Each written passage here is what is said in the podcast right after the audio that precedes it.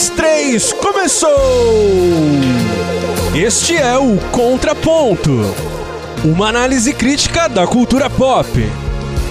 E eu sou Abner Melanias e hoje a gente vai conversar aqui no Contraponto a respeito dessa cena musical independente cristã. E para fazer isso de maneira adequada, eu trouxe nada mais, nada menos aqui que os dois Guilhermes responsáveis pelo projeto Sola, Guilherme Andrade e Oiá Marino. Então, olá meninos, obrigado por aceitarem o convite, muito obrigado mesmo. Vamos conversar aí sobre essa cena independente da qual vocês manjam, né? Oh, que isso. É generosidade Manjamos e tentamos viver isso aí, né? E para essa conversa não ficar só pendendo para um lado, eu trouxe aqui o Felipe, responsável pelo Cante as Escrituras. Felipe, muito obrigado, cara, por você ter aceito o convite. Oi, Abner, muito obrigado. É um prazer estar aqui com vocês. Então vamos lá, galera, vamos para essa conversa nossa aqui que tem cara de entrevista, mas que eu acho que vai ser bem proveitoso pra gente entender um pouquinho do que está por trás de uma canção. E durante esse podcast você vai ouvir algumas sonoras de uma entrevista que eu fiz com o cantor e compositor Joel Mozart, ele que completou recentemente um ano do lançamento do álbum Todo Ser Que Respira e compartilhou um pouco com a gente da visão que ele tem sobre música, composição, processo criativo e muito mais. Muito bem, vamos ao contraponto.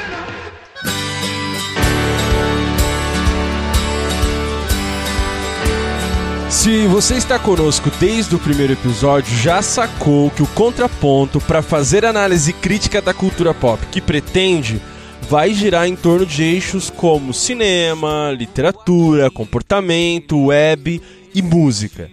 E esse episódio sobre a cena musical independente cristã cumpre um propósito bem específico que eu quero explicar para você antes. Pode surgir durante a escuta desse conteúdo questionamento sobre o que é que essa cena indie cristã tem a ver com pop.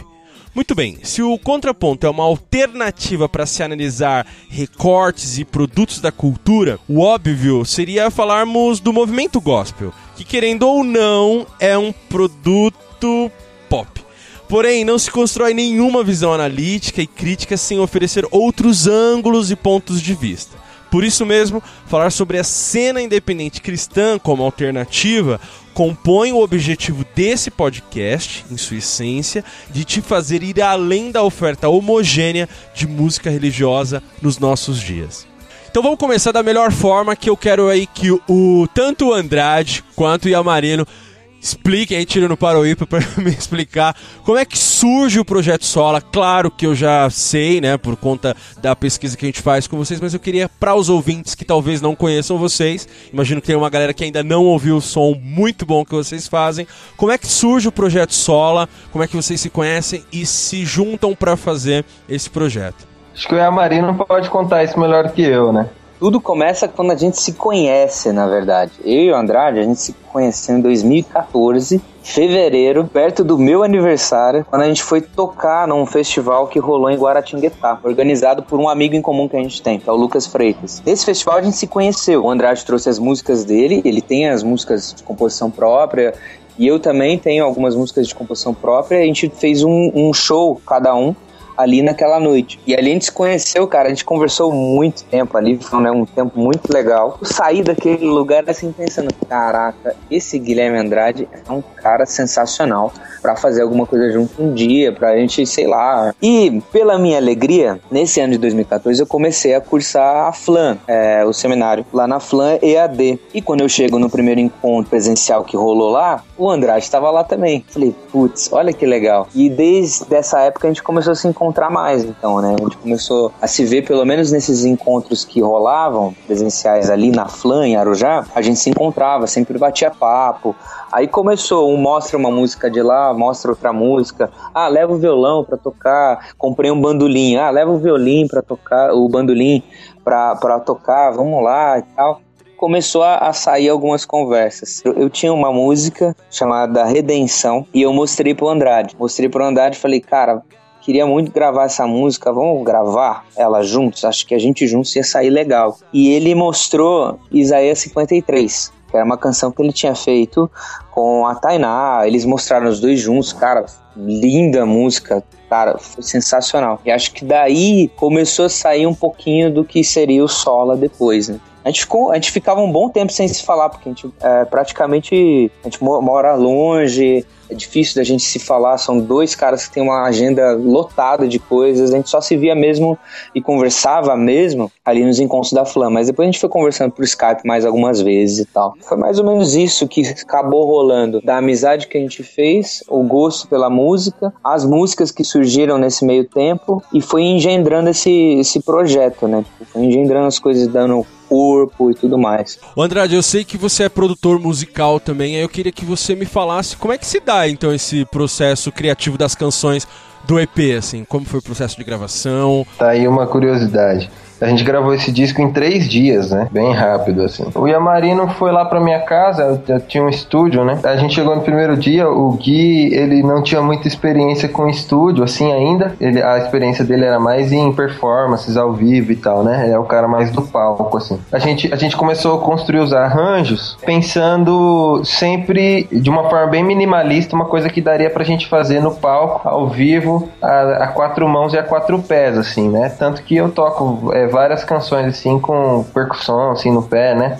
Um bumbo, um tamborino, violão. A gente toca vários instrumentos assim no show. O Gui toca bandolim, toca gaita, aí eu toco escaleta, piano também. Então é uma coisa bem bem bacana, assim. Aí a gente gravou é, é, as canções e, e, depois que o Gui foi embora eu comecei a, a, a experimentar algumas coisas, assim, né? Tipo, ah, deixa, eu, deixa eu ver como é que fica um tambor aqui. Aí, ah, um trompete, aí entrou um trompete. Ah, deixa eu ver um violino. Aí entrou um violino. Eu sou multi-instrumentista, né? Eu, eu, eu, cursei a ULM, Universidade Livre de Música, em São Paulo. Eu comecei a, a construir os arranjos e acabou que, que, que, virou uma produção maior do que a nossa ideia, né? Porque o solo é, era para ser uma coisa completamente despretensiosa, né? Até mesmo porque eu tinha minha banda, tenho a minha banda, o Gui tem, tem a carreira dele solo, né? E daí a gente gravou de uma forma despretensiosa e a gente não, não entende muito de network, assim, de, de, de de divulgação na internet. Então a gente não entende nada, então a gente imaginou que a gente ia colocar lá no, no de lá e um, um, os nossos 20 amigos ia baixar lá e ia ficar por isso mesmo. Acabou que, que o EP ficou tão bom que ele foi amplamente divulgado, assim, a gente teve uma aceitação muito grande. É, na primeira semana foram 5 mil downloads, assim, que, que a gente teve e tal. E, e hoje o, o, disco, o EP já tá já, já tá no Brasil inteiro, né? É, e foi, foi mais ou menos isso, cara. Foi uma coisa despretensiosa, informal, que acabou virando uma, uma produção grande, assim, uma conspiração divina aí, né? que eu acho engraçado. Fui embora, que nem o Andrade falou, fui embora lá de Passa Quatro, o Gui morava em Passa Quatro ainda. A gente chegou, eu, cara, eu tava felizaço. Eu falei, cara, a gente gravou cinco músicas, ficou mó legal, eu tava muito realizado. É, porque a gente tinha gostado do que a gente tinha feito. Aí passa um mês, passa dois meses, o Gui vai mostrando assim: olha o que eu fiz aqui, olha, eu coloquei isso aqui aqui, coloquei um xilofone aqui, coloquei um negócio aqui, vai mostrando e foi tomando o corpo, cara, a gente ia pirando na parada, sabe? Foi uma imersão uh, do Gui como produtor e ele imergiu, tipo, ele ficou imerso no solo, assim, por muito tempo para fazer depois, sabe? Isso foi legal. A pós-produção dura em torno de quanto tempo, Andrade? Depois que a gente captou tudo, daí eu fiz esses overdubs, né? Aí eu demorei uns 15 dias para fazer a mixagem do disco, porque eu, eu trato todas as coisas, assim, cada nota, cada, cada timbre com, com muito esmero, sabe? Eu tenho, a gente é da escola do, de pensamento assim é, do Abraham Kuyper, do, do Francis Schaeffer, né? Que ensina muito isso. É, o Huckmacher, é, principalmente o Huckmacher. Então eu trato todas as coisas de, de, de uma forma muito singular, assim. Penso muito em cada detalhe. Então isso fez com que a mixagem desse disco demorasse cerca de, de, de 15 dias, assim. E depois a gente mandou pro Steve Corral, que é um, é um engenheiro lá de Nashville. Ele tem um estúdio lá na Music Hall, que é lá do lado da RCA, da EMI, que são estúdios famosos lá, né? É, e ele que fez a masterização. Daí foi, foram acho que cinco dias úteis, assim, e o disco já tava na mão. Bom, e pra galera que tá ouvindo esse nosso papo aqui, estamos com o Felipe também, o responsável aí pelo Cante as Escrituras. E Felipe, você não tá aqui à toa, né? Você tem um porquê de estar aqui. O material que você tem, claro, tem uma equipe por trás, né? E eu queria que você falasse um pouquinho também, assim, de uma forma é pra gente entender o porquê uh, do Cante as Escrituras, qual é o seu papel de fato no dia a dia do Cante. O as Escrituras, ele um movimento, né? Começou sendo um, um blog parceiro do Voltemos ao Evangelho. Era um blog, mas além de um blog, um movimento. O movimento foi criado pelo Iago, né? O Iago Martins e pelo seu primo Paulo Castro. Aí ele me permitiu levar o blog para frente, né? Hoje eu sendo como diretor, né? O blog estava lá no ar, mas paradão, né? Desde 2013 parado. Mas eu percebi que não teria como fazer o trabalho sozinho, né? Não ia ter como eu levar para frente o blog sozinho, porque é muita artigo, muita coisa para ser divulgada, né? E, e, eu pretendia não apagar os artigos antigos, mas salvar todos eles. Tempo publicando alguns, fui atrás de conversar com o Eduardo Mano, né? Que ajudou muito o Canto Escrituras no início. Fui atrás de falar com o Diego Marins, também um amigo próximo também do né, do Cândido Escritoras, tá, amigo do Eduardo Mano. Pronto, né, surgiu uma certa equipe, passou a se chamar Ministério, porque não era só um, um, é, um blog de uma pessoa só, o blog que o Felipe e eu estava à frente, mas é, um ministério, né, deixou de ser movimento, porque a gente decidiu, nós vamos ser um ministério, onde iremos é, disponibilizar através de conteúdos online, né, no blog, artigos né, sobre louvor e adoração, envolvendo a teologia do louvor e adoração, sobre a necessidade de resgatar um louvor bíblico, de ensinar o que é um cântico congregacional, o que é um cântico bíblico, o que é de fato um louvor. Então, esse é o canto estruturas, né? O intuito principal é contribuir para o crescimento bíblico-musical da igreja brasileira, buscando assim auxiliar o corpo de Cristo, crescer em espírito e em verdade na adoração do único que é digno de todo o nosso louvor, né? Sim, sim. E nessa primeira sonora, eu peço para o Joel Mozart contar pra gente como é que ele inicia a carreira de compositor e cantor e também do festival que ele participa para que seja possível o Todo Ser que Respira, o seu primeiro álbum, ser produzido. Eu acho que começa com a influência do meu pai, né? Que é músico. Então, por influência dele, desde pequeno eu componho. A primeira composição foi com oito anos. E desde então eu fui, fui compondo aos pouquinhos, né? Uma música aqui, outra música ali, conforme os momentos de vida, né? E aí eu fui acumulando essas composições. Eu me converti com 19 anos. E a partir daí eu comecei a compor músicas que falavam sobre, sobre a minha fé. E aí, de repente, surgiu essa, essa oportunidade do, do Sara Festival, né? um festival gospel. No primeiro momento, eu achei estranho né, participar de um festival gospel. Não, não, não me identificava tanto assim com, com música gospel. Para mim, eu era é, um compositor que, que falava do, do que do que vivia, né? Mas como bastante gente insistiu que eu, que eu participasse, então eu resolvi encarar o, o, desafio, né? Foi interessante que o pessoal da organização do festival sugeria que a gente cantasse covers, principalmente nos nas etapas, nas primeiras etapas do, do projeto. Eu cantei, acho que uma palavra antiga numa das, das etapas, mas assim que, que eu vi a oportunidade de cantar uma música própria, eu, eu quis, porque a minha razão de, de cantar, a minha razão de querer ser um cantor é para é para expressar essas, essas coisas, né? Essas coisas que eu, que eu tenho composto, essas coisas que eu tenho vivido. E com essas músicas próprias que o júri acabou acabou se interessando mais pelo meu trabalho. Então, acho que valeu a pena investir nessa, nesse desafio de, de cantar música autoral num, num festival gospel. E aí eu acabei ganhando o festival e o prêmio foi a gravação do CD. Então, para gravar esse CD, eu peguei aquelas músicas que eu, que eu tinha composto, então desde Verdade, que é uma música que eu compus com oito anos, até Crisálida, que é uma música que eu compus é, no logo que eu tinha casado. Então são momentos de vida bem diferentes e cada um tem a sua carga emocional, cada um tem, tem o seu, é, os seus temas, né? De uma vida nova,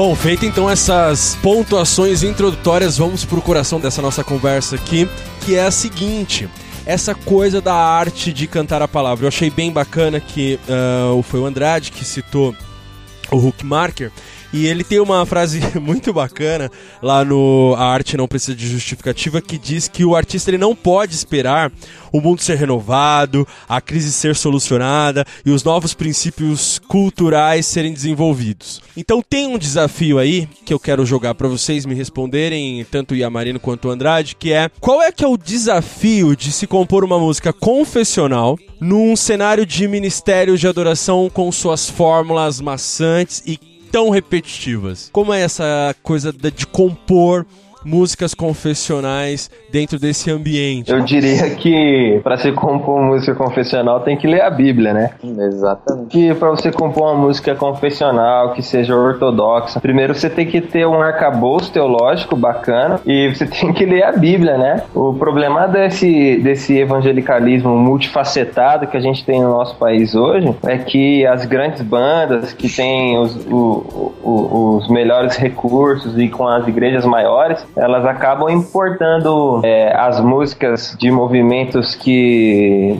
sequer são brasileiros, né? E, mas não entrando no mérito é, da, da, cultura pop, mas fica dissolvido é, o, o, pouco de teologia é, em muita. É, num apelo muito afetuoso, num apelo muito passional, né? Então as músicas se propõem a promover entretenimento, a promover diversão, a promover um ritmo que seja é, envolvente, né? Elas são tão pobres que parece aquelas músicas de recreação de hotel, sabe? É, ah, vamos todo mundo para direita, vamos todo mundo para esquerda, vamos todo mundo dar um pulinho e tal. E as músicas que se prestam a esse tipo de serviço são músicas que não, que, as músicas que não têm essa tônica, essa ênfase na escritura sagrada, elas acabam sendo ruins, né? Porque elas não cumprem o propósito para qual elas foram destinadas, que é a edificação da igreja.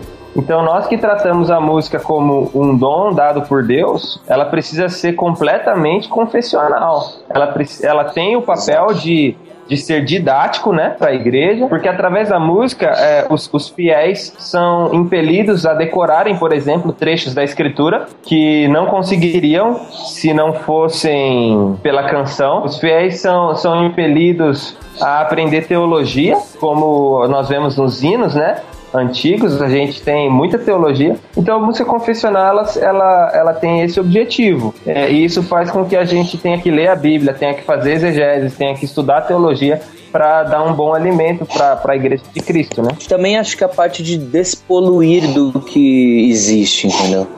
É, é, infelizmente, a gente não, não dá para você falar assim, vou compor músicas confessionais, então vou escutar o que já tem. Na verdade, a composição ela é muito mais você colocar a tua cosmovisão, o jeito que eu entendo o mundo e o jeito que eu aprendo a entender o mundo na base das escrituras, sempre do que se basear no que está acontecendo, entendeu?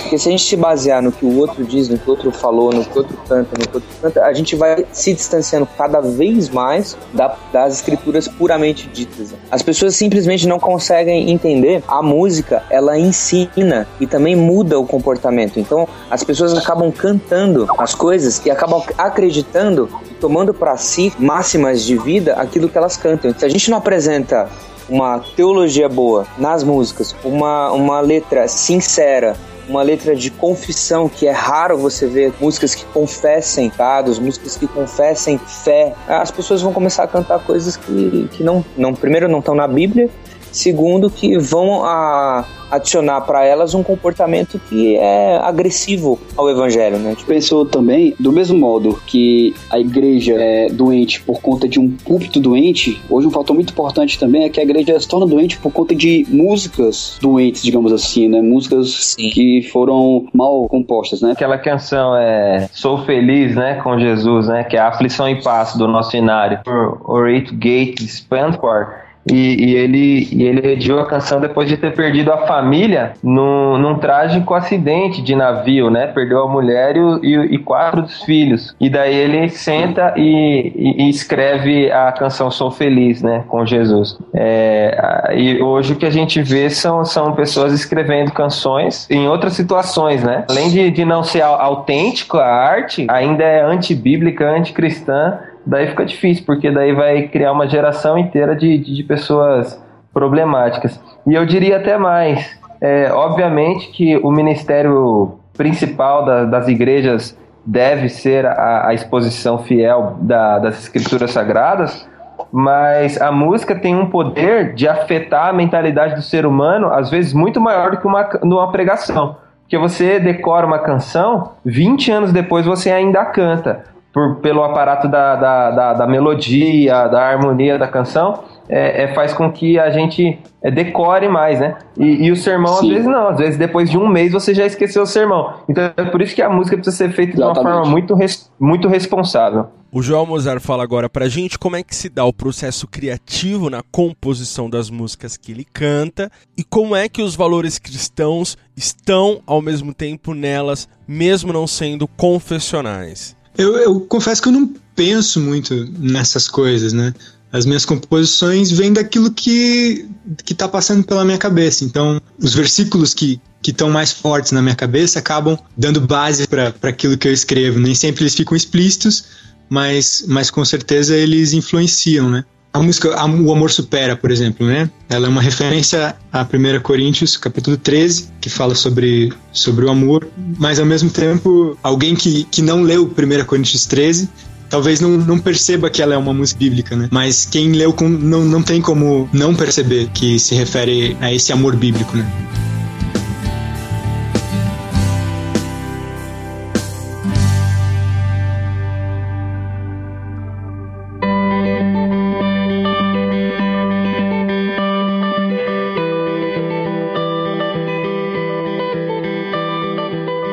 Se falando apenas da, da linguagem musical, então eu vou rotular vocês como folk, apesar de pode ser muito mais abrangente que isso mas se utilizando só apenas dessa palavrinha para designar um cenário até um pouco maior. Eu cito, por exemplo, Dois é Par, que faz uma música também com uso de violões, com menos recursos do que aquela do que aquele uso de sintetizadores, de atmosfera e tudo mais. Então, a minha pergunta é mais no, no, no sentido prático mesmo da composição. É, como é que a gente implica essa composição, tendo em base ali o folk, uma linguagem menos carregada de clichês? Clichês para se comunicar o evangelho. Porque é arte de, de alguma forma, né? Você não precisa de uma justificativa ou de um, um preceito para fazê-la, mas como é que você coloca o elemento evangelho, as boas novas, nessa canção que você está ali escrevendo naquele momento? Como é que se dá esse processo? Primeiro, o folk ele nasce num contexto folclórico, daí que vem a palavra folk. Para entender um pouco mais sobre o estilo folk, a, embora a gente sempre rotula ele, né? Banjo, bandolim, uns caras no violão e tudo mais. Folk é a volta a uma raiz. Foi isso, isso é o principal do folk. Na verdade, o folk é, não deve ser entendido como um estilo musical. O folk tem que ser é. entendido como uma ideologia, uma causa. E, e folk é contar uma história, sabe? Quando você conta uma história com a, com a sua canção, ela, ela já é folk.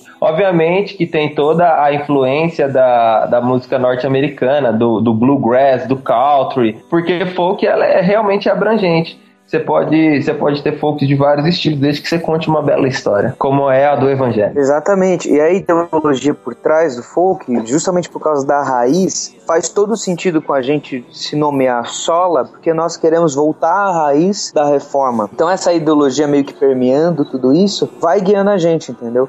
Ah, o lance do folk, de optar por isso, até por gosto pessoal do Andrade, meu, faz todo sentido com as letras, com você voltar às escrituras e falar, beleza, como eu canto essa história que Deus escreveu? Como eu canto, tipo, a, a história que Deus tem escrito em mim, a história que Deus tem escrito no mundo, como é que eu canto o evangelho? Tá isso com esmero, qualidade, preocupação em usar, sabe, uma linguagem certa, sem, sem é, absurdos teológicos, preocupado com toda a história teológica até hoje, entendeu? É, é uma coisa legal de se fazer, sabe? É um negócio bem diferente de você compor com base só em experiência, sabe? Ah, eu tive uma boa experiência com Deus, então vou compor uma música. Não. Ela, todas as músicas ela vêm de uma reflexão teológica um pouco mais pesada. Tem eventos envolvidos, mas também tem uma reflexão teológica é, por trás de cada frase que a gente escreve, sabe?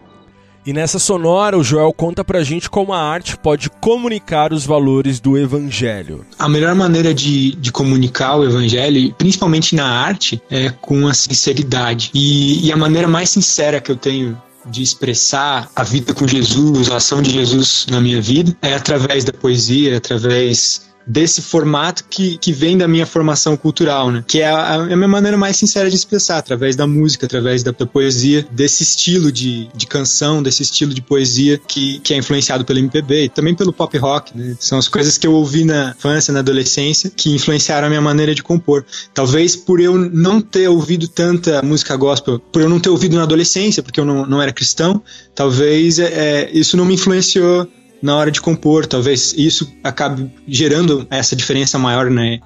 E é, ao ponto de eu não me identificar com, com a música gospel. Ah, não sei se é bem uma escolha, né? É, é, uma, é uma coisa bem natural que acontece. Então, é a minha maneira de, de escrever, é a minha maneira de, de compor. E eu não penso muito em, em, em competir com, com outros artistas, talvez é, se, se, a minha missão fosse competir, talvez pensasse em torná-las mais comerciais, torná-las mais simples. A minha, a minha razão de, de ser cantor é, é cantar essas, esses paradoxos, esses, essas filosofias aí.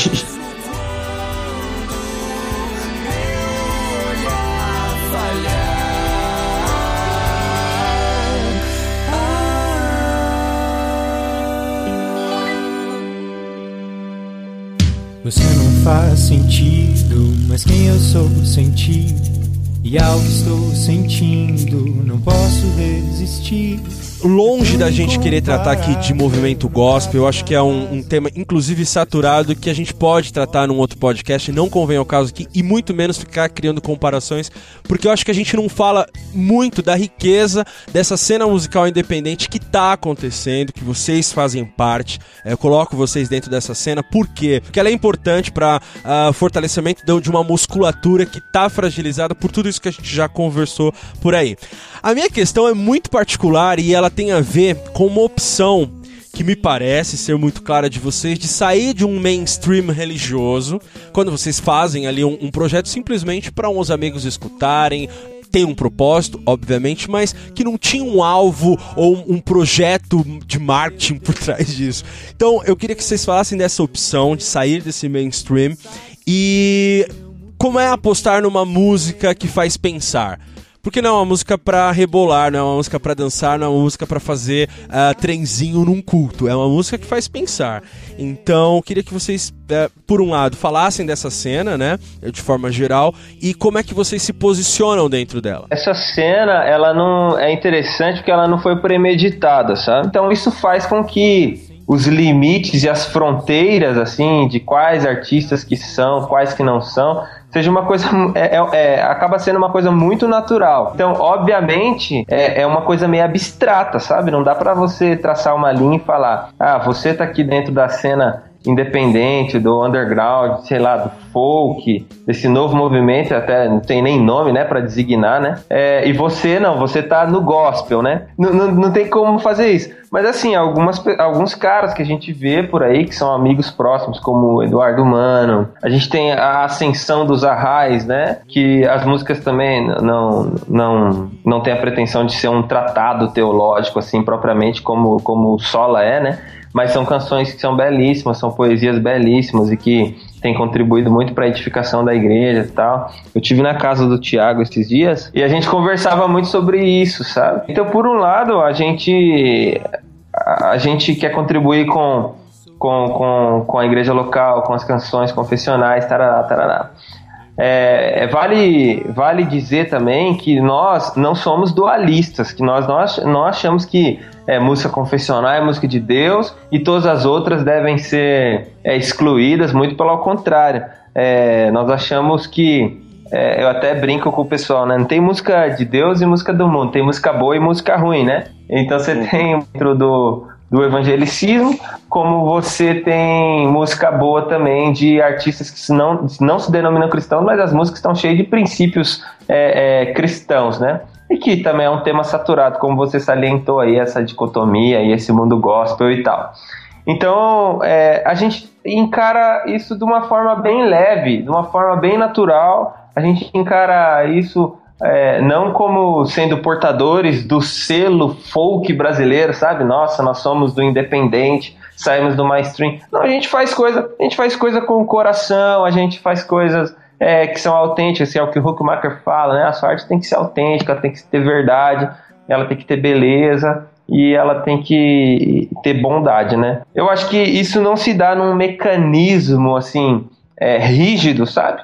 A gente trata isso de uma forma muito, muito, muito natural, assim, essa questão do, do desse universo aí que tá, que tá se formando aí, com várias bandas. Até gostaria de indicar aqui uma das minhas mais novas produções, que é o Dumont, que é uma, uma banda de. é uma, um duo também, né? Lá do Rio de Janeiro, e que fazem canções assim, fizeram, repaginaram alguns hinos, eu que fiz os arranjos e gravei eles também, e algumas canções que são autorais deles, que são belíssimas. Então você ouvinte aí que gosta de sola, que gosta de arraiz, que gosta de dois é par, que gosta dessas coisas aí, doida, ouve do monte que você vai gostar também. Felipe, como é que você vê uh, de fora, como consumidor mesmo, como ouvinte desses caras, essa cena independente cristã? Você pode citar nomes aí, inclusive. Me alegrado muito o fato de bandas como o Projeto Sola é, terem surgido, sabe? Porque é at através delas que a igreja brasileira, enfim, tem se enriquecido. Não só aqui, mas Portugal, né, tal, outras igrejas de fala portuguesa. Se for pegar exemplos, porém, não tem mais músicas para se tocar no culto. Às vezes é necessário você se voltar aos inários, porque não tem. E que a igreja agora tem opções agora de músicas que podem ser tocadas no culto e são contemporâneas, né? São produções atuais. Nós agora podemos colocar agora uma boa playlist, né? Nada mais justo que, do que dar glória a Deus e apoiar bons trabalhos como o Projeto Sola, né? Dos Guilhermes que aqui estão presentes. Então, essa é a minha visão atual, sabe? Eu acredito que a igreja, ela vem se amadurecendo de tal modo que a pregação do evangelho vem feito com que as pessoas estejam acordando para isso. A pregação do evangelho, ela também nos insta a, ouvir boa música, né? Também, claro, é para mim o evangelho, ele abrange todas as áreas da vida, inclusive da música. Você entendendo realmente a escritura, você entende que é, Deus é glorificado com a boa música. Sim. E aí eu peço para o Joel nos explicar como é que se dão os caminhos de quem opta por não fazer o trajeto mais fácil que seria o mainstream gospel. Eu comecei a, a me apresentar publicamente assim foi em, em 2014. Então, a minha primeira apresentação, assim, foi um festival numa igreja, né? E foi interessante. E depois disso veio Sara Festival, e aí a gente foi juntando a banda para tocar essas músicas. Cada oportunidade que a gente via, a gente buscava aproveitar. Então, é, festival de bandas da universidade a gente tocou. Foi bem interessante, assim, estar tá no, meio de outras bandas, bandas de rock, bandas de, de blues, e a gente, uma banda cristã, é, fazendo música autoral, no meio dessas bandas foi bem interessante essa experiência. É, e a internet, principalmente. Eu acho que a internet é o lugar mais, mais propício para as bandas independentes, né? Então, tá no Spotify, tá no YouTube, tá no, no Deezer. Tando, tando aí é uma, uma grande oportunidade para ser ouvido em, em, diversos lugares, né? Então é engraçado como tem um, uma base de fãs em Alagoas. Eu nunca, quando que eu ia imaginar de ter um, uma, uma base de fãs em Alagoas, cara. Só, só nesse momento que a gente está vivendo, né, da internet, de, de redes sociais e, e de compartilhamento à distância. É, eu tô, tô indo aos poucos, né? É, acho que os próximos passos é, são lançar clipes, clipes novos. Então, tem a música Voltei no Tempo, que é desse disco, é, que deve ganhar um clipe nos próximos meses aí. E uma música nova também, que é, se chama Me Perdi, e ela é uma música mais confessional, assim, do que, do que as outras, e provavelmente ela vai ganhar um clipe também nesses próximos meses.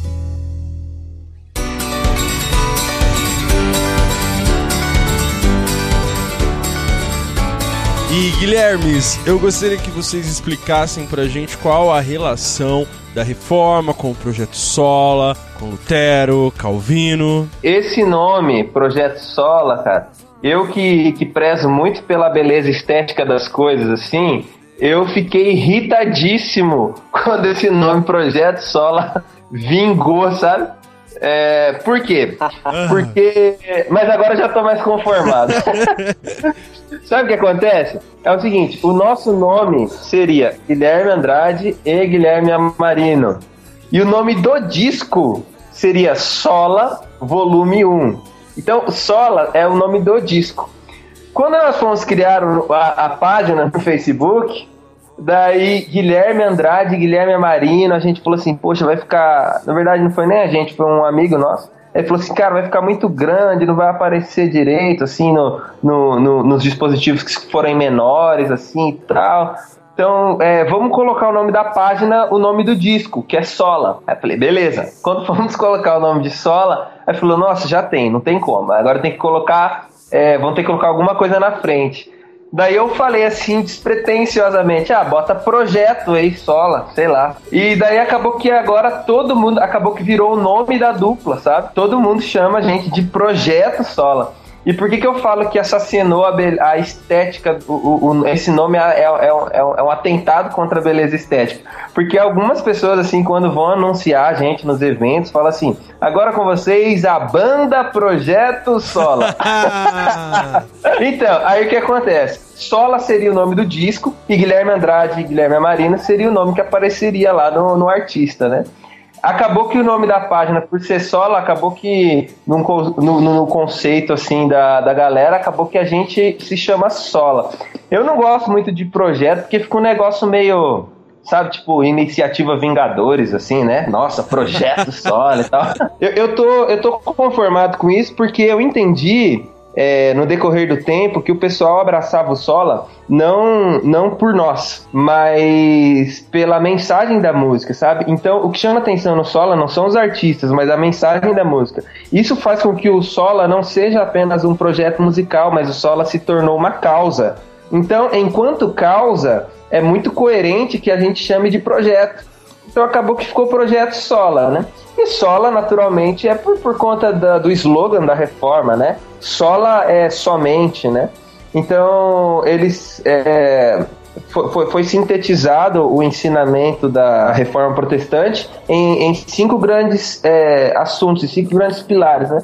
Que é somente Cristo, solo, solos Cristos, somente a graça, né? Sola gratia, solos é, que é somente a fé, sola escritura, que é somente a escritura, e lhe dá glória, né? Que veio a, a, ser adicionado depois, como somente Deus é, deve ser a, a, glória, né? Então, por isso, é, visando esse retorno é, aos princípios elementares e rudimentares da fé cristã, e como dois grandes ortodoxos que somos, eu e o, e o Amarino, Sim. a gente decidiu colocar como sola. E nessa sonora eu peço para o Joel falar um pouco sobre o contexto de criação de uma música específica que eu gosto demais, que é Maria. Maria é uma música que fala sobre combate à violência contra a mulher, né? E esse é um tema muito, muito delicado, né? E é um tema tenso de, de lidar em alguns momentos, né? Infelizmente é uma coisa que acontece, que a gente vê né, no, no, nosso dia a dia. Então, eu soube de, de casos de pessoas próximas que estavam vivendo uma situação de violência doméstica, é, faz a gente refletir, faz a gente pensar. E aí eu comecei a, a pesquisar sobre isso, é, eu ouvi podcast Mamilos, falando sobre violência contra a mulher, me ajudou a enriquecer o pensamento sobre esse tema, né? Que como é que eu vou falar de violência contra a mulher? Então, ouvir pessoas que, que são mais sensíveis a essas questões é uma, é uma maneira de, de ter uma, uma visão mais apurada sobre o assunto, né? E eu tava com, isso, com esse tema na cabeça, assim, e aí surgiu o violonista da, da banda, ele falou que estava tendo um concurso da Lei Maria da Penha, concurso para promover músicas que falavam falassem sobre combate à violência contra a mulher. Eu, eu decidi compor em função dessa oportunidade que surgiu e, e desse tema tá na minha cabeça tão forte, né? Então foi foi engraçado até porque é, o Emanuel, que é o violonista, ele me mandou esse recado à noite e aí nessa mesma noite eu não consegui dormir pensando no, no tema e na, na manhã seguinte a música estava praticamente pronta assim por causa de todo esse esse esse caldo, né, que já estava fervendo assim no meu coração, na minha cabeça. Então, com essa música pronta, eu coloquei ela no SoundCloud e aí a Bia do projeto Redomas ouviu e gostou muito da música e tinha tudo a ver com, com o projeto, né, que fala sobre o papel da mulher na igreja. Casou legal essa o projeto Redomas e, e essa canção. Então foi muito legal fazer essa parceria. A, a Bia é designer gráfica, né, assim como, como eu também sou formado em design gráfico. Ela juntou com, com mais designers né, envolvidos, engajados no, no Redomas. E, e a gente fez esse, esse clipe que ficou bem legal.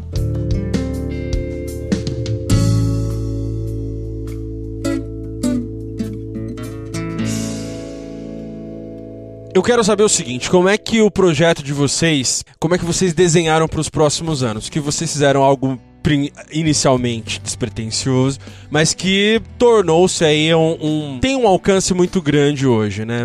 E eu espero que quem não conheça conheça também um pouco mais a partir de hoje, assim. Como é que vocês projetam isso mais para frente? Em relação à causa que tem se tornado solo, a gente tem tido algo que não é só o que nós pensamos, mas sim a gente tem, tem muita gente que está sendo agregada a isso, ao solo. Então tem muita gente que tem comentado, espalhado e tal. A gente acha que a, as, essas, essas pessoas também fazem parte do solo. Então a gente também tem que tomar um cuidado de, de saber a, a causa que a gente está entrando. Que é muito maior do que quando a gente começou. A gente já tem algumas músicas, já compartilhado um com o outro, algumas canções, já tem algumas em andamento e tal. Provavelmente, não sei em quanto tempo, mas a gente vai ter gravado um próximo disco, isso com certeza. O que eu creio mesmo é que o Sola, como ele começou de uma iniciativa local, tipo, aconteceu essas músicas pra gente, tipo, elas foram saindo por causa da nossa reflexão teológica, essas outras também. Da mesma forma, a gente quer preservar isso, só que agora no âmbito é um pouco maior. Tem que ter um esmero muito maior, tem que ter um cuidado muito maior. Que esmero a gente precisa ter. E a gente tem conversado bastante sobre esses caminhos, assim. O Andrade pode falar mais também sobre isso. De forma bem prática, né? A gente vai lançar um, um EP, um próximo EP, que vai ser o volume 2, né? É, do solo. Acreditamos que Olha a promessa, hein? Acreditamos que até no fim desse ano a gente vai, vai ter lançado já esse próximo disco. Daí o pessoal pode, pode aguardar muita, muita teologia, muita, muita música boa aí, feita com bastante autenticidade, com bastante coração. Bom, e como é de costume aqui no Contraponto, a gente tá falando de música, então a gente vai indicar caminhos para os seus ouvidos aí. Eu vou começar falando do Dois é Par. Eles estão trabalhando um, uma sonoridade bem. Bem boa, para dizer bem outro... intimista, né? Bem, bem intimista, intimista bem... E, e, e, com uma letra, uma letra bem, bem, bem trabalhada. Tem um cara também, o Gabriel Iglesias. Esse cara não ainda não tem um Sim. projeto ainda é fechado, é mas espero que esse ano uh, aconteça. tem músicas dele soltas aí no YouTube, você vai achar, tem atenção que é absurda, tem um refrão marcante, uh, uma produção muito boa. E gringo, eu vou falar aqui dos caras do The Brilliance que é, é legal, tem legal. uma pegada muito bacana. É, não à toa, um dos integrantes é o irmão do Gungur. Se você uh, for antenado aí, você sabe do que a gente está falando. Então vai atrás desses caras. E agora eu gostaria que vocês aí, uh, individualmente, sacassem aí uh, as suas indicações, duas, três, fiquem à vontade, mas deem boa música para essa galera ouvir. Vou vender meu peixe, né? Como produtor musical, eu vou, vou sugerir aqui o do Monte, que é o Rodrigo Souza e o Thiago Sampaio, lá os caras, eles são é um capixaba e outro de, de paraibano mas ambos residem no Rio de Janeiro, tem esse estão trabalhando com esse EP, muito muito bom, muito bom mesmo. É, tô gravando agora, vai ser lançado agora dia 14 de maio no Love Festival. Vai ser um evento que vai reunir o Sola, é, a Laura Sougueles e o, e o, e o Thiago Arraes. E, e aí esse, esse disco será lançado, que é o Renascentido. É o trabalho do Rafael Dietrich e da esposa dele, Lídia Prado. É, é uma outra vibe, né? Uma coisa bem, bem, bem... É, toda feita com sintetizador, sintetizadores. Ela é bem na onda do Q-Wave, assim. É, quem, quem gosta pode ouvir também. É, especificamente de folk, é, eu vou falar do que eu gosto de ouvir, tá? Não necessariamente é, cristão, assim. Queremos saber, vamos lá. É, a banda mais bonita da cidade, Bombay Bicycle Club, que é uma banda inglesa, Cat Power é uma banda bem legal, Damien Hayes, I Am Day, o meu grande mestre, que é o, o, o Mumford Sons, fizeram um show espetacular aqui no, no, no, no Lollapalooza. Tem o The Luminers, Kings of Convenience, é, poxa, muito, muito cara legal. O próprio Gangor e o Rent Collective, né? Eu acho.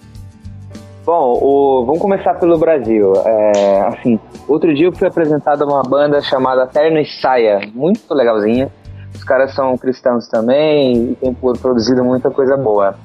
É, Suricato daqui do Brasil. É, se você não escutou ainda, você deve escutar três bandas do Brasil atuais que são animais de letra, é, de musicalidade, não só Suricato vai pro lado folk, mas também tem Scalene e Super Combo, que são excelentes, cara. Eu tenho é, gastado aqui meu tablet escutando eles. Tem uma banda que chama The Punch Brothers, é, tem o The Lighthouse and the Whaler, muito legal. Philip Phillips eu escuto direto, direto. Tem uma banda que o álbum deles é um new folk bem pra cima, assim, que é Walk of the Earth.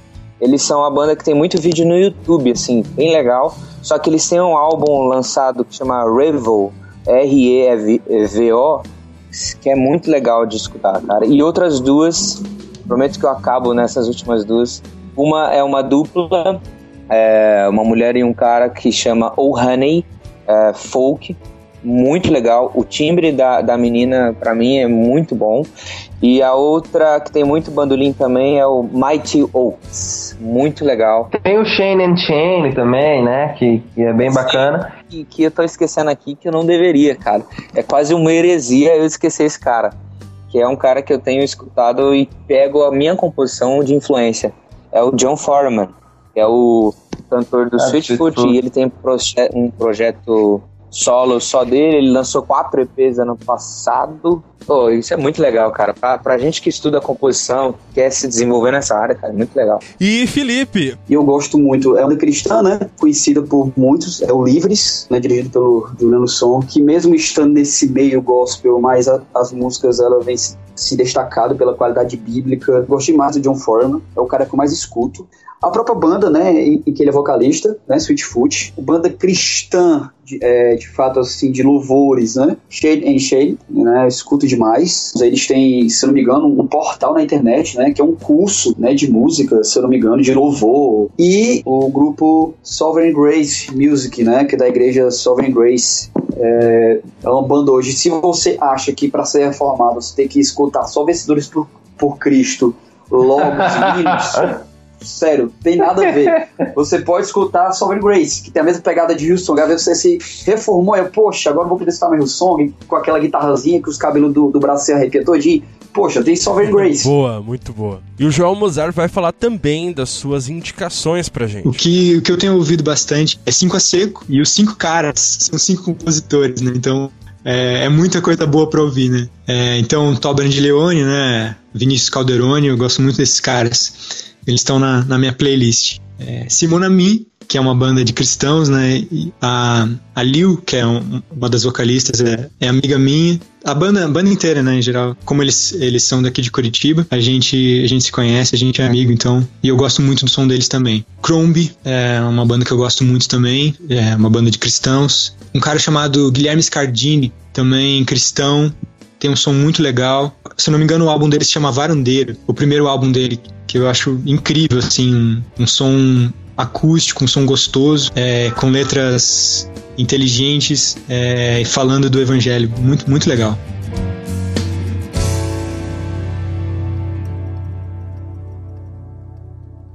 Então só me resta aqui agradecer, caras, por esse papo bacana aqui que a gente teve.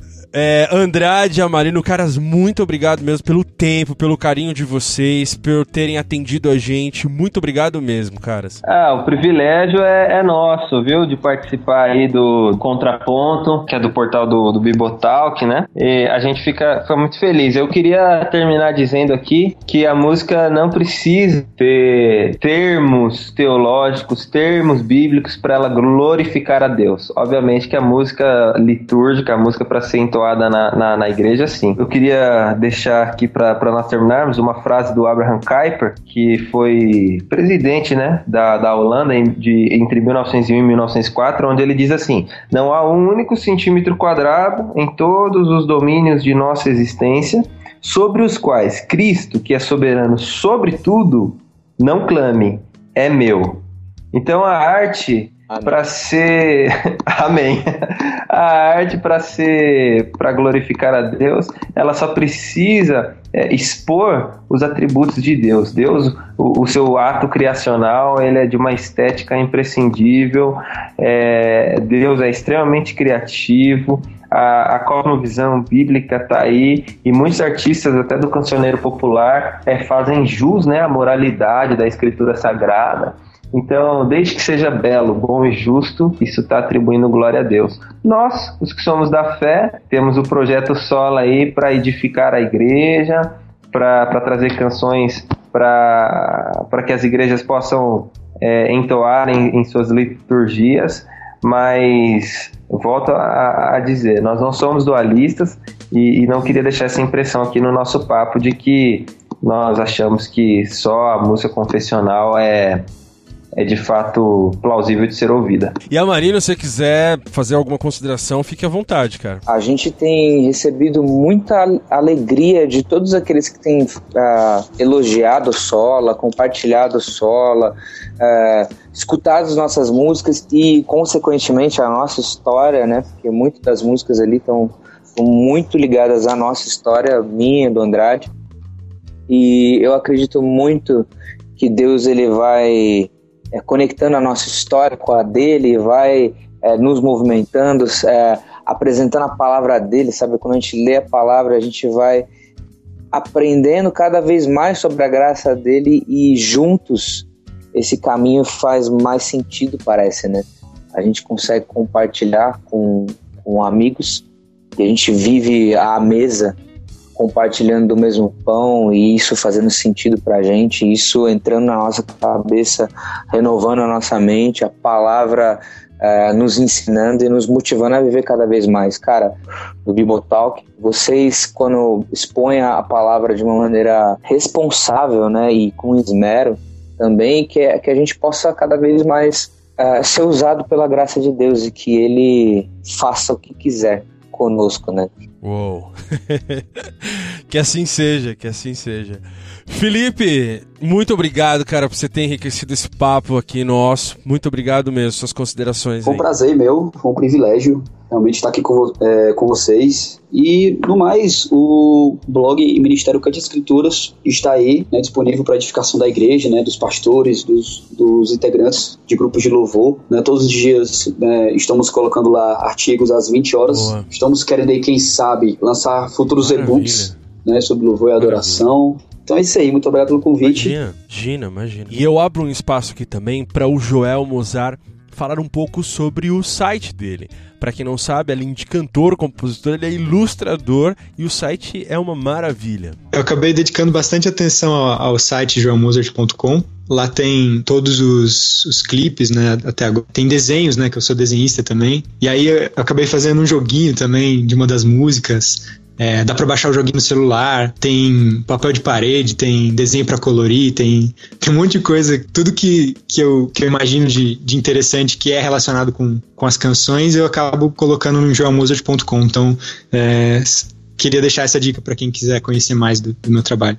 E você que nos ouviu até aqui, apresente seus pontos e até mesmo seu contraponto nos comentários desse post em bibotalk.com ou nos mande um e-mail para contraponto@bibotalk.com. E por falar em comentários, você já deve ter percebido que eu, propositadamente, não tenho um espaço aqui no Contraponto para comentar os comentários. E a explicação é bem simples. Eu respondo pessoalmente cada comentário deixado na postagem do podcast em bibotalk.com e eu faço isso para ampliar as conversas que temos aqui e também para orientar ações futuras na condução desse podcast. Por isso, é importante que você comente. Eu quero agradecer a cada um que reserva um tempo para ir até o site fazer suas considerações. Agradeço demais o carinho de vocês, aqueles que elogiam, os que criticam e mesmo você que não comenta, mas que indica, compartilha e fala do contraponto para os seus amigos.